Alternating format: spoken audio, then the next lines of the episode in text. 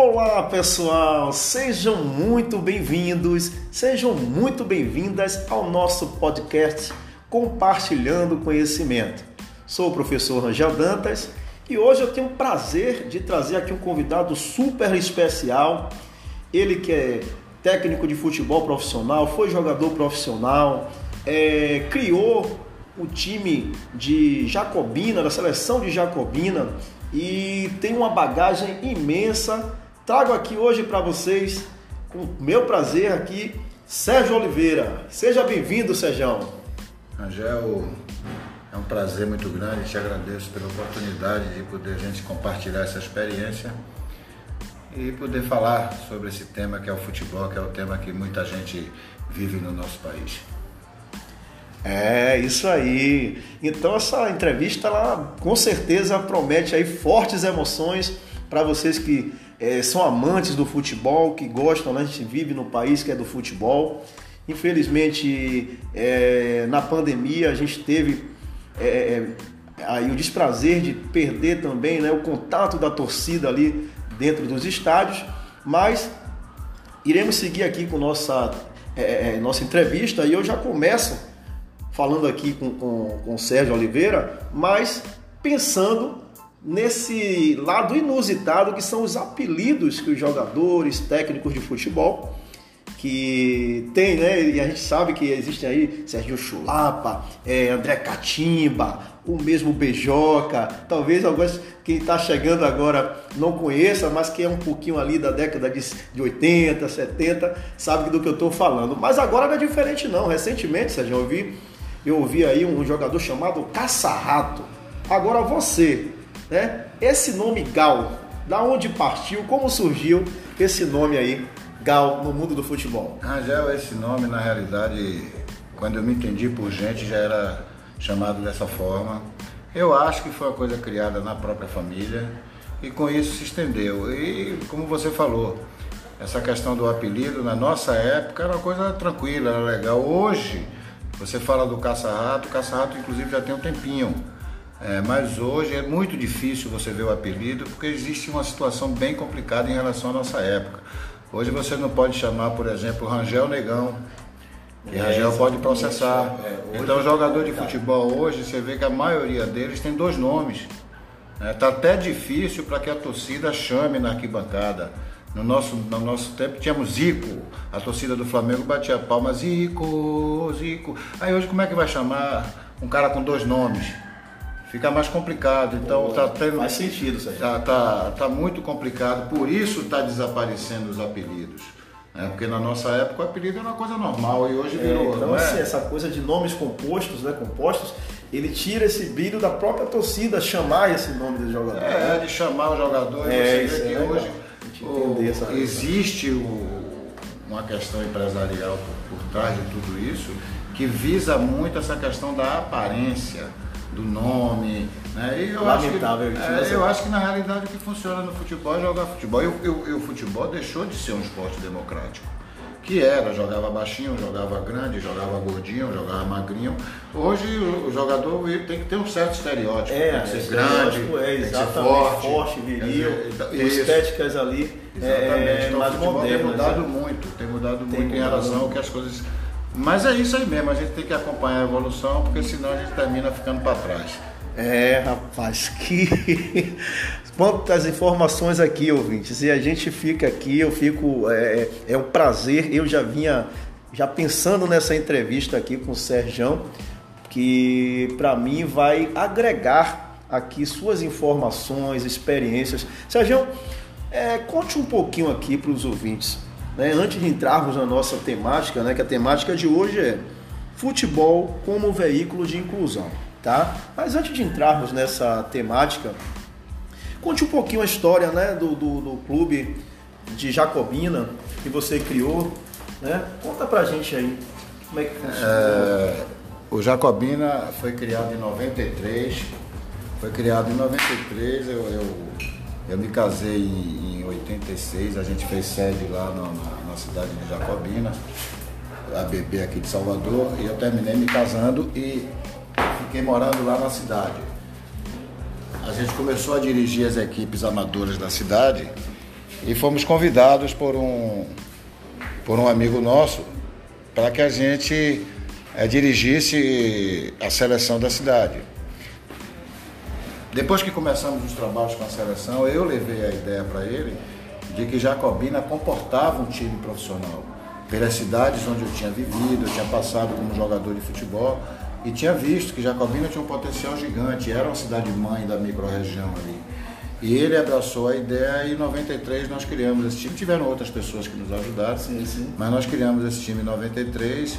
É, depois o time veio, ficou inativo por um tempo e agora a nova diretoria resgatou e está aí fazendo o trabalho. Então é isso que eu sempre digo para as pessoas, a gente tem que tentar enxergar um pouquinho mais na frente. Às vezes você está diante de uma situação que ela não se abre logo no início, então você vai ter que cavar, você vai ter que fazer o trabalho, mas que lá na frente o tesouro está esperando. E na época eu, baseado no nosso tema, que a gente nós vamos entrar, na época eu já pregava isso para ele. Guto, futebol é inclusão. Nós podemos bolar um projeto aqui que no futuro Jacobina está negociando jogadores aí à vontade. Então, futebol é inclusão. E as pessoas estão começando a se atentar para isso agora, mas mesmo assim, ainda é a questão da inclusão daquilo que você pode dar como jogador de futebol.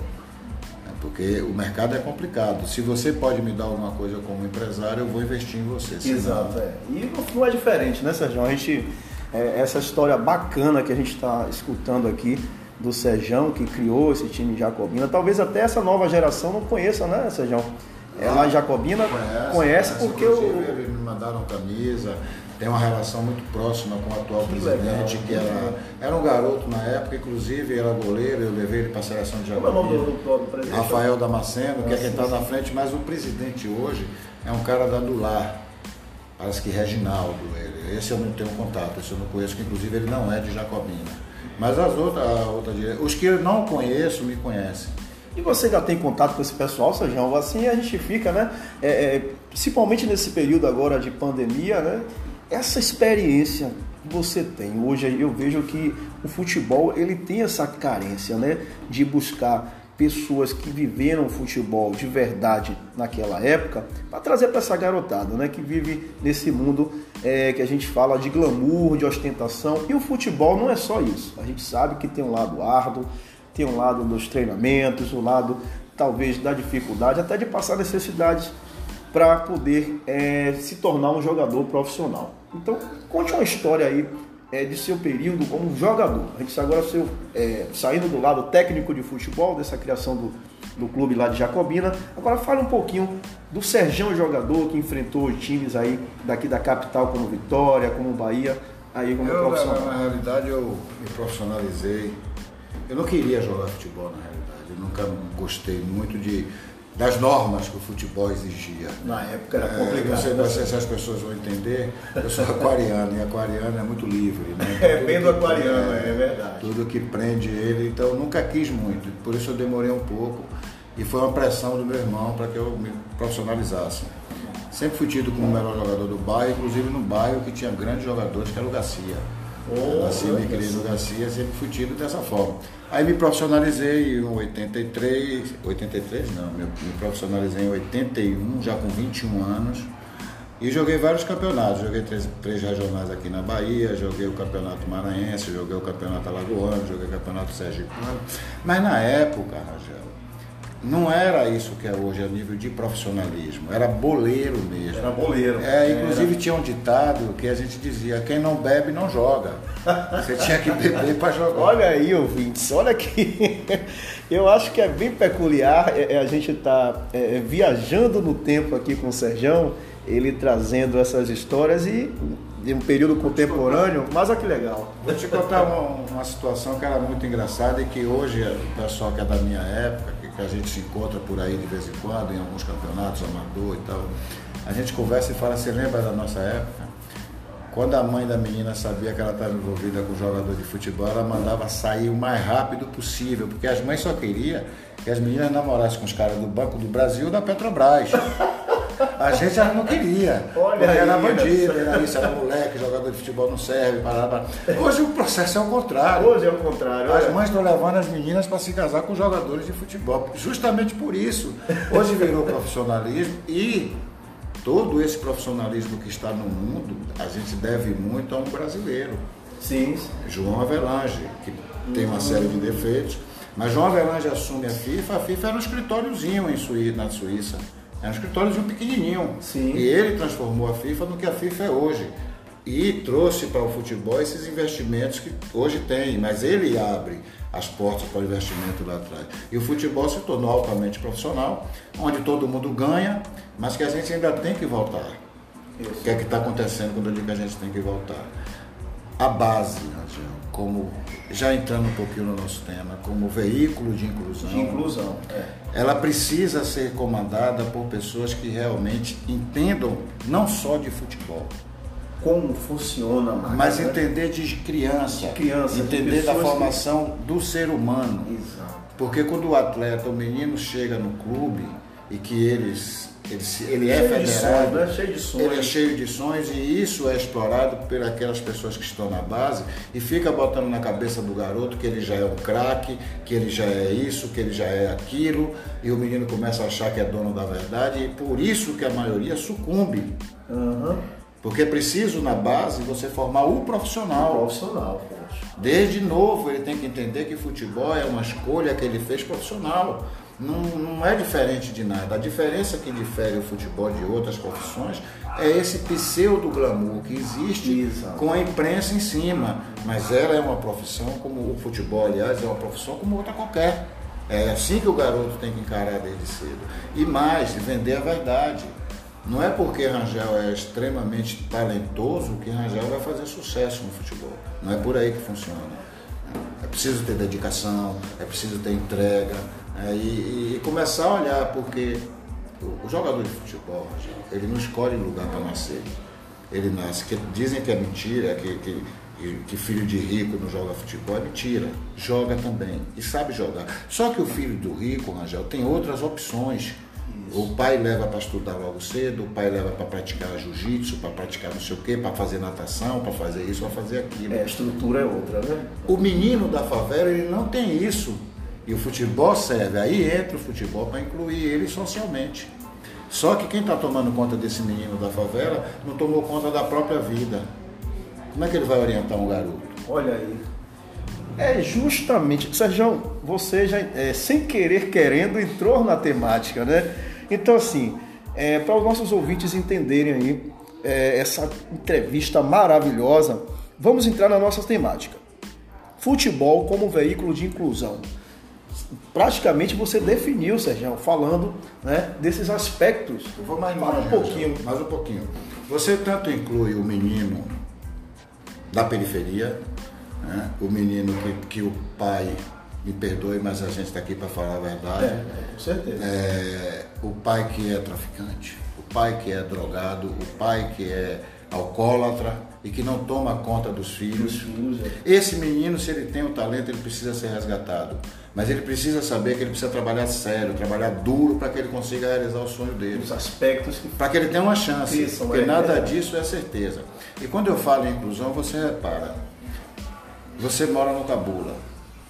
Se tiver um campinho no Cabula de futebol amador, ele não só inclui o menino que está treinando, como se tiver o jogo no domingo, ele vai incluir a mãe do menino, ele vai incluir o pai do menino, vai incluir, porque ele vai levar o geladinho para vender, vai levar amendoim para vender, vai, vai, levar uma laranja para vender. E esse dinheiro que correu em volta do campo, ele vai para o mercado na segunda-feira que a mãe vai comprar um quilo de feijão, vai comprar um quilo de açúcar. Então, as pessoas precisam entender a importância do futebol, principalmente o futebol amador na periferia, que acabou, Rangel. É por isso que os meninos estão sendo recrutados, porque o futebol acabou e, os, e o que tem eu, eu já corri por aí. E era muitas peneiras, né? A gente ouvia a, a falar em peneira, né? Mas... Só para eu finalizar já sim, sim. o meu raciocínio, eu andei muito por aí, vi muitas escolinhas, vi muitas academias. O pessoal que está tomando conta dessas crianças na base não tem a menor condição, em nenhum aspecto. Nem psicológico, nem de liderança e nem técnico. Porque você, para tomar conta de futebol, você vem da faculdade, aí as pessoas me acham tipo, é, como é que chamam? Radical. Radical, né? Porque eu acho que quem tem que cuidar de futebol é quem jogou futebol e é simples a explicação. Me diga uma coisa, Angel. Você está trabalhando com a criança, a criança bate na bola para fazer um cruzamento. E o cruzamento saiu errado. Mas se você não jogou bola, você não vai identificar por que saiu errado. Por que o menino bateu na bola errado. E se você jogou futebol, você vai lá e fala, você tem que bater na bola assim, ó com essa região do pé aqui para você atingir o que você quer. Aí muda tudo. Muda toda a história. Sérgio, eu tenho dentro da minha é, história aí de, de, de é, não só de acadêmico, mas de, de, vida mesmo, e sempre apreciei e admirei os meus comandantes, os meus comandados, que olha, digamos, em qualquer segmento, a parte prática. Porque para você ser, né, é, na minha visão também, Sérgio, acredito que não adianta você ter sua formação né, acadêmica se você não viveu aquilo. Você precisa viver. Você precisa viver, você precisa sentir aquilo. E aquele contato faz uma diferença na, na vida da, da, do, da formação daquele, daquela criança, aquele adolescente, para ter diver, é, é, essa, esse diferencial para fazer com que ele tenha não só os fundamentos teóricos, mas os fundamentos que vão fazer com que ele Faça a diferença. Faça a diferença. Uma outra coisa, eu hoje estou vivendo essa situação dois lados, né? Eu jamais esperei que, que ia viver essa situação com meu filho. Meu filho quer jogar futebol. Ele faz três esportes, mas ele quer jogar futebol. Ele tem o sonho de jogar futebol. Então, assim, eu fico observando e vendo para ele isso. Porque quando meu filho sai de um jogo ou de um treino, eu não, não pergunto a ele se ele jogou bem. Eu pergunto a ele se ele está feliz. Você está feliz? Estou feliz, pronto. é o importante, né? Não me importa aquele resultado naquele momento. O resultado é que meu filho esteja satisfeito. E na medida em que ele esteja satisfeito, o progresso é melhor. Porque se a criança entra, como eu vi, eu vi absurdos por aí. Pais que ficam na, na, no alambrado xingando os filhos. Filhos de 9 anos, Angel, de 10 anos. E quem quiser ver isso é só acompanhar esses campeonatos que tem aí, tipo Rei de Ball, tipo Salvador Cop Kids, que vai ver cada atrocidade que você se sente até mal. As crianças são cobradas como jogadores de futebol profissional a nível de Europa. Olha para isso. Esqueceram que são só crianças. Crianças, é. E eu dizia isso, cara, é só criança, calma. É só uma criança, não olhe, não vejo um jogador de futebol, vejo uma criança. Então meu filho sempre assim, eu sempre perguntando ele, você está feliz? Você está satisfeito? Você quer continuar? Quero, meu pai, então vamos embora. Enquanto você quiser continuar, eu vou te apoiar. Eu estou sonhando o seu sonho. Porque eu nunca sonhei que um filho meu quisesse jogar futebol. Eu nunca me vi nessa situação. Foi até difícil no início. Primeiro por tudo que eu vivi, que eu joguei, então as pessoas que me conhecem, se vejam treinando meu filho, no início acharia que eu estava forçando ele a jogar. Era, é. era complicado para mim. Até porque existe esse paradoxo né, dos pais, é, é, é, Sérgio, que às vezes não viveu uma história de, é, como profissional naquela situação. Assim, o pai é, é um engenheiro, ele pensa que o filho também é, tende a seguir os seus passos como engenheiro. Né? Isso não existe, a gente precisa. Eu vou te falar uma coisa, Angel, sem medo de errar. Sim. Se a maioria desses pais que querem que seus filhos se tornem jogadores de futebol tivessem jogado futebol, eles não queriam. É. Eu não queria. Eu não quero. Meu filho está jogando futebol porque ele quer jogar futebol. E eu sonho o sonho dele agora. Trabalho ele, ajudo ele. Quem sabe o que é futebol é quem viveu. É muito sonho, muita mentira, muita fantasia. O que as pessoas veem é o jogo no domingo na televisão. Mas e os geral... bastidores da semana. E só vê jogo grande, é. de time grande. E pensa que é. Tem gente que pensa que conhece Neymar, porque vê Neymar na televisão ali. Uhum. Mas a distância é milhões de anos-luz de um cara desse. Então, para você chegar a um nível desse, cara, de cada mil crianças que começa a jogar futebol hoje, é possível que talvez uma consiga. É possível. É possível, não é certeza. Entendeu? Porque a competitividade é muito grande, a desonestidade existe e se você não preparar seu filho, como eu digo para meu menino, eu digo, ó, tudo que a gente está fazendo não significa que vai dar certo. Possa ser que não dê. Se você não fizer isso, você corre o risco de frustrar seu filho pro resto da vida. Sérgio, eu tô aqui, rapaz, chega, eu tô arrepiado aqui de tanta informação. Eu já sabia que essa, essa entrevista ela seria mais longa pela bagagem e o histórico que você tem. Está né? É, tá sendo uma entrevista aqui mais longa, eu acredito que os ouvintes aí estão empolgados, querendo saber um pouco mais, mas a gente tem um tempo aqui para estar tá usando o feedback da melhor maneira possível e assim acredito que quem é um pai, a mãe, empresários, até mesmo jogadores de futebol do nosso período contemporâneo, quando ouvirem essa, essas suas é, é, é, experiências, Sérgio, com certeza isso irá agregar desenvolvimentos não só profissionais, mas desenvolvimentos pessoais também. Sérgio, é, eu sei que você tem diversas histórias aí inusitadas. Conte algum bastidor aí, algum bastidor de jogo ali antecedendo algum jogo entre. É porque a gente, quando as pessoas vêm falar, sempre fala de coisas boas, né? Que aconteceu. Eu vou contar uma história que aconteceu comigo em 86. Foi terrível isso. Foi uma coisa. Isso era futebol da época. Nós jogamos contra o Leônico, lá em, o Leônico fez mando de campo em Santo Antônio de Jesus. Eu vou tentar ser o mais rápido possível, né? lá em Santo Antônio de Jesus. nós jogamos lá no domingo e na quarta-feira nós jogávamos em Jacobina contra o Fluminense de feira, pelo Campeonato Baiano de 86. Bem disputado o campeonato na época. Eu saí com um amigo meu na segunda-feira, na época a gente bebia, fizemos aquela farra. No ônibus, na viagem, alguém passou pasta de dente em mim. Quando eu levantei, me disseram que foi ele, eu passei nele. Aí foi aquela confusão, já, quando ele acordou, foi coisa de, de briga de mesmo, briga, via de fato mesmo e tal. E o treinador na época era Éder Moreira, o filho de Aimoré Moreira.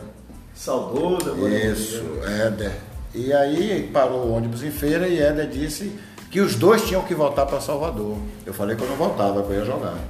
Resultado, o Jair voltou para Salvador, eles compraram as passagens e Jair voltou para Salvador. Eu não voltei, rasguei minha passagem, não voltei, fiquei dentro.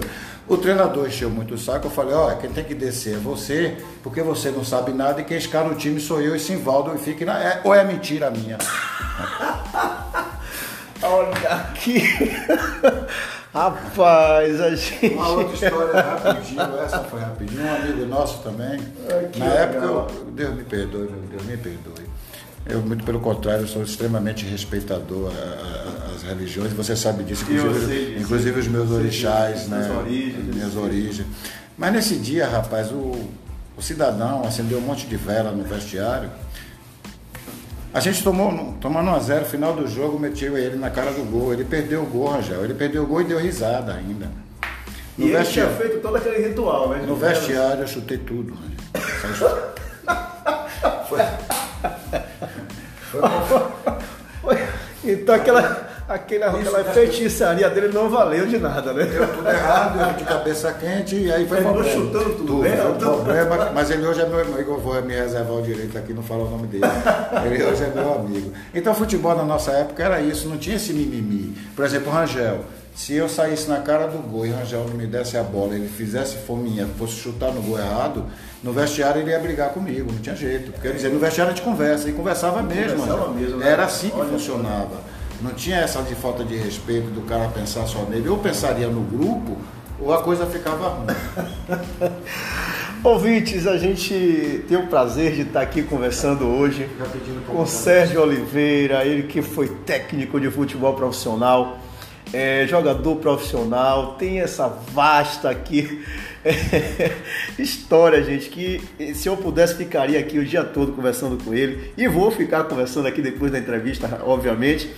Mas assim, Sérgio, é, nos fale como encontrar o Sérgio hoje, os patrocinadores, empresários, os pais que queiram é, levar você para fazer uma palestra, para é, seminários para levar a sua experiência. Como é que a gente faz para encontrar você aí, Sérgio? Já assim, eu sou muito sincero. Se, se for para procurar para trabalhar em futebol, não procure não, que eu não quero. Não vou não. Mas se for para ajudar é crianças, se uhum. for para ajudar crianças e tal, eu estou sempre disponível. Né? Assim, só é só ele procurar, fazer o contato contigo e tu passa aí, a gente vai lá fazer um trabalho. Para ajudar crianças, eu estou disponível. Pronto, então, ouvintes, é só contactar aqui, aqui o nosso podcast compartilhando conhecimentos. Você já tem o meu WhatsApp, tá? É o 971 99322 9651. E aí vocês entrem em contato comigo que eu repasso aqui também todas as informações que vocês consigam chegar a essa lenda viva aí do, do nosso futebol, que para mim é, está sendo aqui uma é, é, é, entrevista assim secular. Então, Sérgio, coloque aqui para gente, para os nossos ouvintes, uma palavra final nesse período de, de, de quarentena, de isolamento, de pandemia. É, o que é que vocês, você passa aqui para os nossos ouvintes nesse momento com essa temática de futebol como veículo de inclusão? Em primeiro lugar, te agradecer, né? De poder a gente estar trocando essa, compartilhando essas experiências, muito legal. E dizer para as pessoas o seguinte: se vocês querem que os filhos joguem futebol, acreditem no processo. É um processo lento, gradual, difícil e nada do que vocês fizerem, por mais certo que seja que esteja sendo feito, é garantia de que no final vai dar certo. Então é preciso trabalhar a criança com os pés no chão e não deixar que a criança perca essa fase da infância. Deixe que a criança se divirta primeiro. É né? uma fase que ela precisa se divertir. Até mesmo questão dos estudos, né? É, não adianta estudar. agora pegar uma criança muito nova para estar tá ensinando isso ou aquilo, então bota para correr atrás da bola e fica olhando. Usar a ludicidade. É, né? E acredita no processo, que é um processo. Mas nunca se esqueçam, ser pai de, de atleta, de menino que quer jogar bola é, é complicado. A gente passa por muito sofrimento, a gente chora no coração, né? não é fácil. Se você tiver sensibilidade mesmo, você sofre muito com seu filho, porque os resultados negativos eles aparecem, a criança ainda não sabe trabalhar isso. E você tem que trabalhar, tá levantando a criança e tal. Então é preciso se levar com muita seriedade. Mas é como eu sempre digo ao meu filho, e diga a todas as crianças que estão próximas a mim. A única coisa que tem de certo é o estudo. Estudem, procurem se formar, que é o que pesa no final. É isso que vai contar no final, entendeu? E se tiver realmente a oportunidade de um dia conversar com alguém que tem uma escolinha, que tem crianças, aí sim eu vou ter o maior prazer em conversar com essas crianças. Então fica aberto aí, a você que é empresário, a vocês que trabalham no, no ramo do futebol, o está aí a essa disposição. É como ele falou, né, para trabalhar com crianças, dando essa orientação e suporte, podem contar com ele. E aqui, desde já, eu já agradeço, tá? já agradeço aqui a Deus primeiramente por nos permitir mais uma entrevista aqui nessa, nesse período de quarentena. E que Deus abençoe a cada um de vocês que estão nos escutando agora e que fiquem ligados, porque a cada semana Estamos aqui convidando os convidados especiais, assim como Sérgio Oliveira, para trazer suas experiências, algo que contribuam aqui para o desenvolvimento não só pessoal, mas profissional de vocês também. Um abraço do professor Rangel e fiquem com Deus e até o próximo episódio.